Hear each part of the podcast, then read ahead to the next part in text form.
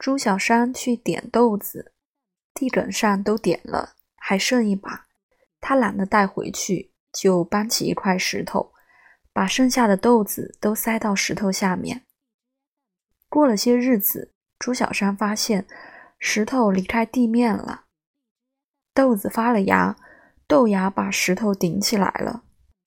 朱小山非常惊奇。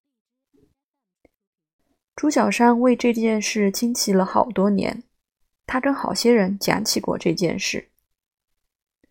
有人问朱小山：“你老说这件事是什么意思？是要说明一种什么哲学吗？”